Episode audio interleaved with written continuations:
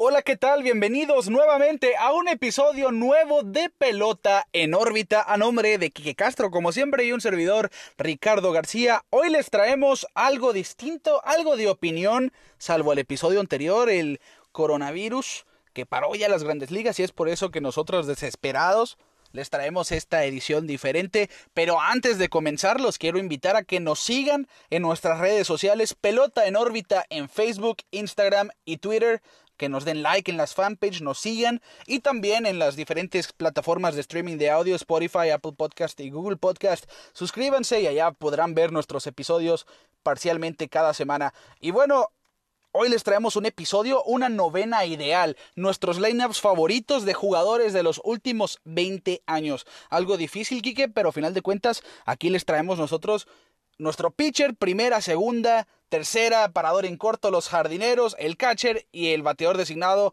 favoritos. Quique, platícame cómo está tu equipo conformado. Pues encabezando mi lista tengo al pitcher Randy Johnson, uno de los zurdos más dominantes que se ha visto en las grandes ligas. Todos lo recuerdan pues en sus años con los Seattle Mariners, con los Expos de Montreal, pero yo principalmente lo recuerdo con los Diamondbacks de Arizona más que nada en el 2001 cuando ganaron la Serie Mundial contra los Yankees de Nueva York, un equipo pues de los Yankees que venía dominante como con varias series mundiales de seguidas y venía a repetir otra vez la serie mundial, pero bueno, se la lleva los Diamondbacks de Arizona. Eh, recuerdo también a Randy Johnson, pues en ese año se llevó el MVP de esa serie mundial junto con Kurt Schilling. Eh, los, los, dos tuvieron el co-MVP. Y pues eh, Randy pues lo recordamos todos como ese zurdo dominante con un slider tremendo que nos recuerda hoy en día podemos ver a Chris Sale con un estilo similar de picheo incluso físicamente son muy similares. Eh, Randy Johnson pues eh, que ahora es miembro del Salón de la Fama y pues encabeza mi lista como el pitcher Sí, totalmente de acuerdo. Randy Johnson, sin duda uno de los mejores. También Pedro Martínez de la época. Pero yo opté por agarrar a alguien más reciente. Max Scherzer, el pitcher de los ojos de diferentes colores con heterocromia. Pues del 2012 al 2020, para mí yo creo que ha sido el mejor pitcher. Siete juegos de estrellas, tres Cy Young, uno con Detroit y dos con los Nacionales de Washington. Un juego de 20 ponches en el 2016. En ese periodo, 3.12 de efectividad. 161 juegos ganados y 74 perdidos. Han sido 8 temporadas donde acumuló 230 ponches o más y coronando en 2018 con 300 ponches en total.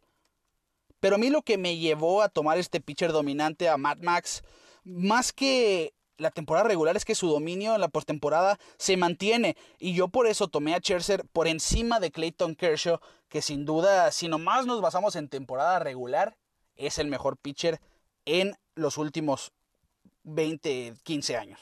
Detrás del plato yo tengo a Iván Rodríguez, un catcher caracterizado más que nada por su brazo, un tremendo brazalete que tenía Iván atrás del plato, sacando a los jugadores en segunda base con una facilidad tremenda. También se caracterizaba por ser líder en los equipos en, los que estuvo, más que nada eh, con los eh, Texas Rangers y con los Detroit Tigers, pero pues en el 2003 se vio ganador de la Serie Mundial con los Marlins de Florida, pues igual Salón de la Fama del béisbol y ocupa el puesto de catcher en mi equipo. Yo me imaginé que alguien de nosotros iba a poner a Iván Rodríguez y por eso te lo dejé, Quique. Yo agarré a Yadier Molina como receptor porque Yadier Molina también se caracteriza por la defensiva, no hay duda en eso. Nueve guantes de oro, cuatro guantes de platino, que es el mejor defensivo de todas las grandes ligas, y nueve juegos de estrellas. También en los últimos años ha bateado un poco más a diferencia de sus inicios allá por el 2004, pero ha sido parte fundamental de dos campeonatos con San Luis 2006 y 2011, porque él es un líder dentro del terreno de juego, yo lo siento como que los Cardenales podrían jugar sin manager y Yadier Molina los guiaría a esas temporadas ganadoras sin problema alguno. También pues lo hemos visto en el Clásico Mundial en el 2017 en esas jugadas vivaces, audaces, sacando a Jurickson Profar en primera después de pegar un hit y celebrarlo pues Javier Molina se dio cuenta que estaba separado de la base, tiró a primera y lo agarraron descuidado totalmente. Son ese tipo de jugadas a la defensiva de Javier Molina que lo hacen resaltar dentro de los demás.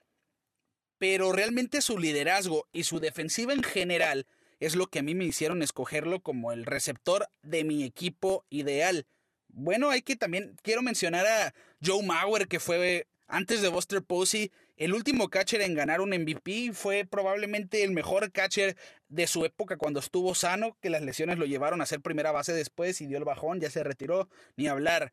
En la primera base está Albert Pujols, uno de los mejores primeras bases que hemos visto en nuestra generación. Un hombre pues con poder llegando cerca de los 700 home runs, está nada de llegar a esa marca. Yo creo que sí va a poder llegar a la marca de los 700 home runs. Un primera base no solo a la ofensiva, sino a la defensiva, con guantes de oro ganados. Y pues sí, que con el tiempo hemos visto una decaída del gran Albert Pujols, pero pues cómo olvidar los tiempos con los eh, Cardenales de San Luis, donde pues dejó su huella y hasta la fecha es considerado una leyenda y pronto lo vamos a terminar viendo en Cooperstown. Yo concuerdo totalmente contigo con Pujols. Para mí es uno de los mejores jugadores de la historia. Yo me atrevo a ponerlo dentro del top 10 jugadores, jugadores de la historia. Porque, mira, tres jugadores más valiosos. Dos guantes de oro, como decías, un jugador ofensivo, pero también defensivo. Tiene un título de bateo. Fue novato del año en el 2001 y quedó en segundo lugar para el MVP acumula 662 dobles, 656 jonrones, que yo tengo la esperanza de que sea el cuarto jugador en llegar a los 700. Tiene 2.076 impulsadas, 300 de promedio exacto de por vida y 3.200 hits. Todo esto en 19 temporadas y aparte dos veces campeón con los Cardenales de San Luis en 2006 y 2011 también. Sin duda uno de los mejores jugadores de la historia, totalmente completo con el Madero, de poder, productor, de promedio, 3.200 hits y 600 jonrones ya tiene asegurado el Salón de la Fama, se podría retirar mañana y va a entrar al Salón de la Fama. Y es por eso, Kike, que yo también puse a Albert Pujols. Pero cuéntame quién es tu segunda base. Segunda base, tengo a Dustin Pedroya. Pues un jugador caracterizado por tener el fuego del juego jugador que se entrega 100% a la pelota, que se entrega cada juego en el que está dando el 100%, jugando lesionado la mayoría de las veces, es una de las cosas que lo ha mantenido fuera del juego en los últimos años, pero pues ganador de Serie Mundial con los Mediarrojas de Boston en el 2007 y 2013, MVP en el 2008, eh, ganador del novato del año también en el 2007 y pues que es considerado también uno de los mejores segunda bases que hemos visto. Lástima que las lesiones lo han tenido fuera de juego los últimos años y también ha sido opacado por otro segunda base, pero pues yo siempre he pensado que está en el top 10 de segunda base de la liga. Espero y pronto se recupere y lo podamos seguir viendo jugando en grandes ligas. También estoy de acuerdo contigo en Dustin Pedroya como mi segunda base, porque sin duda es uno de los jugadores más emocionantes que me ha tocado ver en los últimos años. Cuatro guantes de oro a la defensiva, simplemente perfecto. Jugadas que parecían fuera de sus posibilidades, las hacía, robaba bases, tenía esa era audaz para correr las bases. También me acuerdo contra los Angels, una jugada donde se robó segunda, vio que no había nadie cubriendo tercera porque estaba batiendo David Ortiz y tenía posición especial y se arrancó a la antesala y llegó barrido. Jugadas de ese tipo son las que caracterizaban a Pedroya, esas ganas, esa forma vivaz de jugar. Y la verdad es que yo lo pondría como mi segunda base sin pensarlo. En la tercera base yo tengo a Chipper Jones, el mejor jugador ah, de dos vías en la historia de las grandes ligas, efectivo a la zurda, efectivo a la derecha, parte de esos equipos de los noventas dominantes allá en Atlanta que pues, lograron ganar solo una serie mundial, pero es considerado el equipo de los noventas. Chipper que duró toda su carrera en Atlanta, considerado uno de los mejores jugadores de la franquicia y pues eh, que ya es parte de Cooperstown. También de acuerdo con ese, que La tercera base es de Chipper Jones. Y es que a mí me fascinan los bateadores ambidiestros, los switch hitters. 468 jonrones de ambos lados del plato, así que tenía poder a la diestra y a la siniestra. 549 dobles, 303 de promedio de por vida, 8 juegos de estrellas, campeonato del 95, MVP de 1999, en 19 temporadas distintas, esos números acumulados simplemente fantásticos. A la defensiva también fue muy bueno, pero cabe mencionar que la verdad no se llevó guante de oro porque estaba Scott Rowland que tiene acumulados como entre 8 y 10 de ellos, si no me equivoco. Pero no se dejen engañar, fue un jugador muy completo y como dices tú, considerado como uno de los mejores de la franquicia de los Atlanta Braves no es el mejor porque está Hank Aaron en ese equipo. Y pues Hank Aaron fue el rey de los cuadrangulares hasta que llegó Barry Bonds. En el shortstop eh, cuento con Derek Jeter, pues qué se puede decir, eh, ahorita mm, Jeter es el modelo a seguir de todos los shortstops. Todos vemos, en llámese con un Francisco Lindor, con un Sander Bogarts, podemos ver que su juego es basado en Derek Jeter, porque muchos crecimos viendo a Derek Jeter en el juego, seas o no fanático de los Yankees de Nueva York, todos sabemos quién es Derek Jeter y lo que significa para el juego de béisbol. Em, un jugador dentro y fuera del campo que siempre se mantuvo fuera de mucha polémica y pues que es un ejemplo para muchos jóvenes en la actualidad de cómo jugar el juego. Bueno, ya parece que nos pusimos de acuerdo, Kike. Derek Jeter también es mi parador en corto, 20 años de carrera. 3.465 hits, 310 de promedio de por vida y a la defensiva pues no lo hizo nada mal, 5 guantes de oro, no se llevó el MVP, pero sí se lo llevó en una serie mundial porque no, no fue solamente un jugador de temporada regular, fue excelente en la postemporada, tuvo 5 anillos, a final de cuentas fue parte de esa dinastía de los Yankees encabezada por él junto con Mariano Rivera, Jorge Posada y Andy Perit, entre otros. Sin duda, Derek Jeter, si no es que es el mejor shortstop de la historia, es el mejor de los últimos 20 años. En el jardín derecho cuento con Manny Ramírez, Manny Wood, eh, uno de mis jugadores personalmente favoritos en todo el béisbol. Un jugador pues polémico sí, pero pues eh, todo se compensaba en el campo. Eh, siempre con los batazos indicados en el momento adecuado, con jugadas espectaculares en el fielder donde lo vimos con los Mediarrojas de Boston, más que nada ver ese Manny Ramírez que todos recordamos, a pesar que al final de su carrera pues se envolvió en mucha polémica y lo obligó a retirarse del béisbol, pero pues más que nada mm, yo me quedo con esos tiempos con los Mediarrojas de Boston eh, y con ese Manny que lo veías hacer mancuerna con David Ortiz y se veía imparable. Manny Wood eh, es un fenómeno y fue un fenómeno en su tiempo y siempre será recordado por muchos fanáticos del béisbol. Fan de Manny yo también, pero yo como jardinero me tuve que ir en el left field, escogí a Carlos Beltrán. Carlos Beltrán, novato del año del 98. Switch hitter, a mí me fascinan los switch hitters, como les dije con Chipper Jones.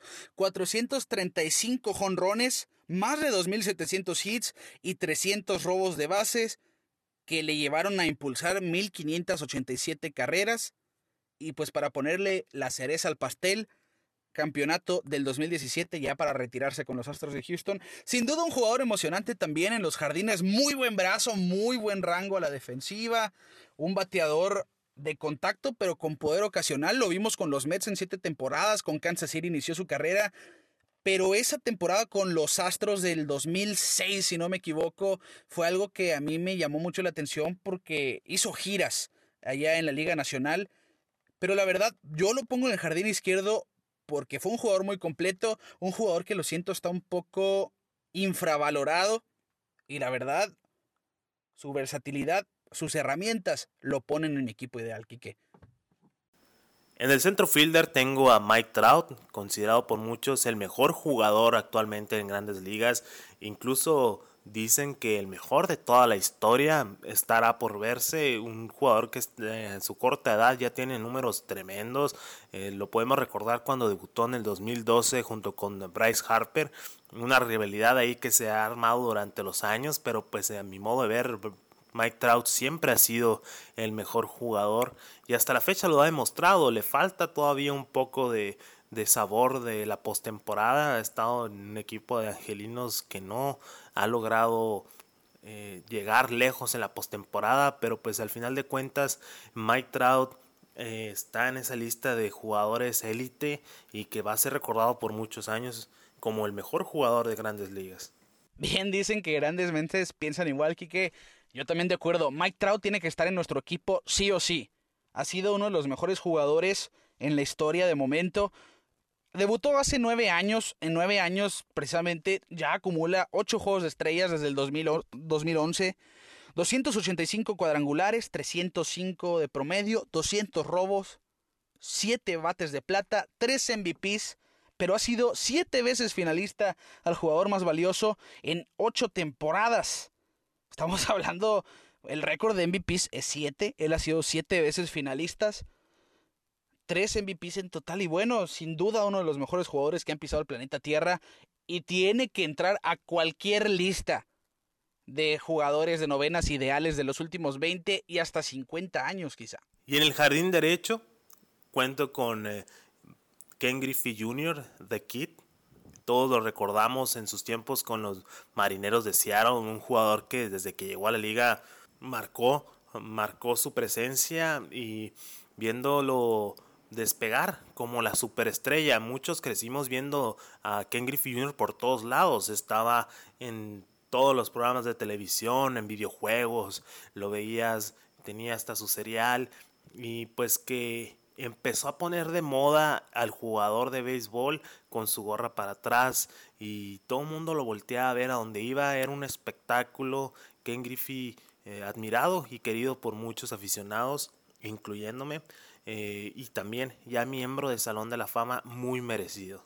Yo me imaginé, que que tú ibas a escoger a Ken Griffey Jr. y por eso no lo agarré.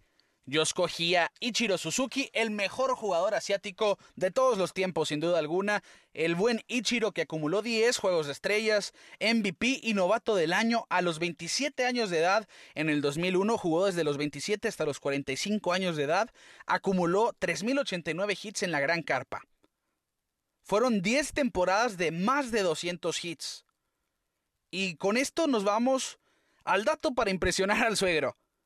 George Sisler de los San Luis Browns en 1920 puso el récord de más hits en una temporada con 257 imparables. 84 años más tarde, Ichiro Suzuki llega a las grandes ligas en el 2004 rompe ese récord con 262 hits. Así que George Sisler le dijo adiós a ese récord 84 años después, gracias al japonés Ichiro Suzuki. Ichiro Sama, que también fue muy buen defensivo, 10 guantes de oro, un brazo impresionante. Lo veíamos a sus 44 años en un juego de exhibición allá contra estrellas de Japón tirando tercera desde el jardín derecho, un strike al pecho del antesalista. Y es que también tiene números impresionantes. Les decía, en grandes ligas son 3.089 hits.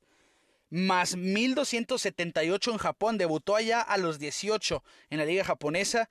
Si lo sumamos en el béisbol profesional, sus hits en Japón y sus hits en grandes ligas, el béisbol profesional acumula 4.367 tomando en cuenta que Pete Rose es el líder de hits de todos los tiempos con 4.256, es un número impresionante. Si Ichiro hubiera jugado toda su carrera en grandes ligas, hubiera hecho giras ese récord.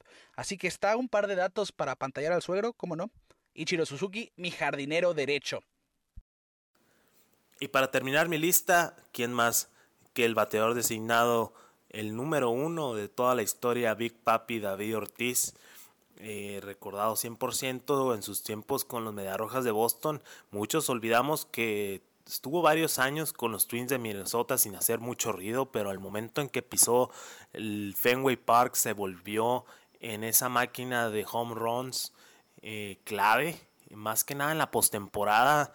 En el 2013 ganador del MVP de la Serie Mundial porque se veía imparable. Incluso en su última temporada de retiro y muchos creíamos que iba a regresar porque puso números históricos, incluso superándose a él mismo en su última temporada.